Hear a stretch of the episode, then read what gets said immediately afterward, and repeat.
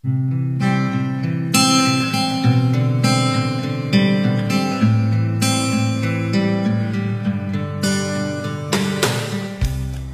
上好，这里是晚安派。今天来和大家讲讲发生在去年的一个小故事而引发的我的思考。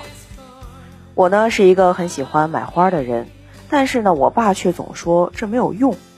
于是呢，在一次次的争吵之后呢，引发了我关于浪漫的思考。在我的心里呢，二十岁上下的年纪应该是活泼的，是火热，是奔跑，是浪漫。同时，我认为花儿是明媚的、艳丽的、温柔的、活泼和灵动的，是一切浪漫的化身。所以我喜欢送给别人花儿，试图让身边的人也能感受到这份幸福和浪漫。可时间长了，我好像有些陷入到这种自我感动之中。送出去的这个花儿呢，慢慢的不再代表着爱的传递，而更多的是感动我自己。恰巧呢，当时我在看一个综艺呢，叫做《女儿们的恋爱》，里面的女嘉宾李莎总是让我觉得有些地方和我很相似。在节目里面，大家对她的一致评价是这个人很浪漫，但是很多的网友却说她有着强烈的自我感动，这点其实很触动到我，因为我觉得浪漫和自我感动之间的这个界限确实很模糊。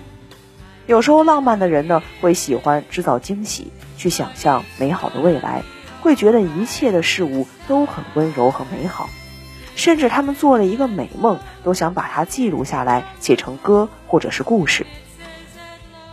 但这有时候呢，会给身边的人带来压力和困扰，他们有时候不理解，甚至觉得很奇怪。从而呢，这个浪漫的人呢，又开始自我怀疑，甚至怀疑他们之间的感情。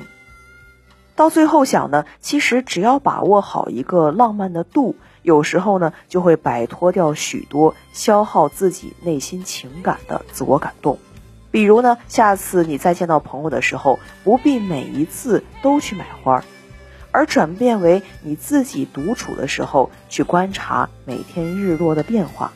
去坐在长椅上看一看车水马龙的人间，去静静的感受清风拂面的感觉。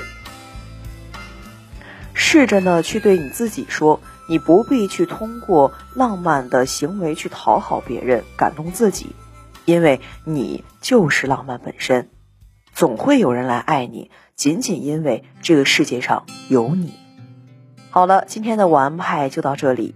欢迎大家在语义工作室公众号输入“晚安派”，加入我们的听友群。晚安。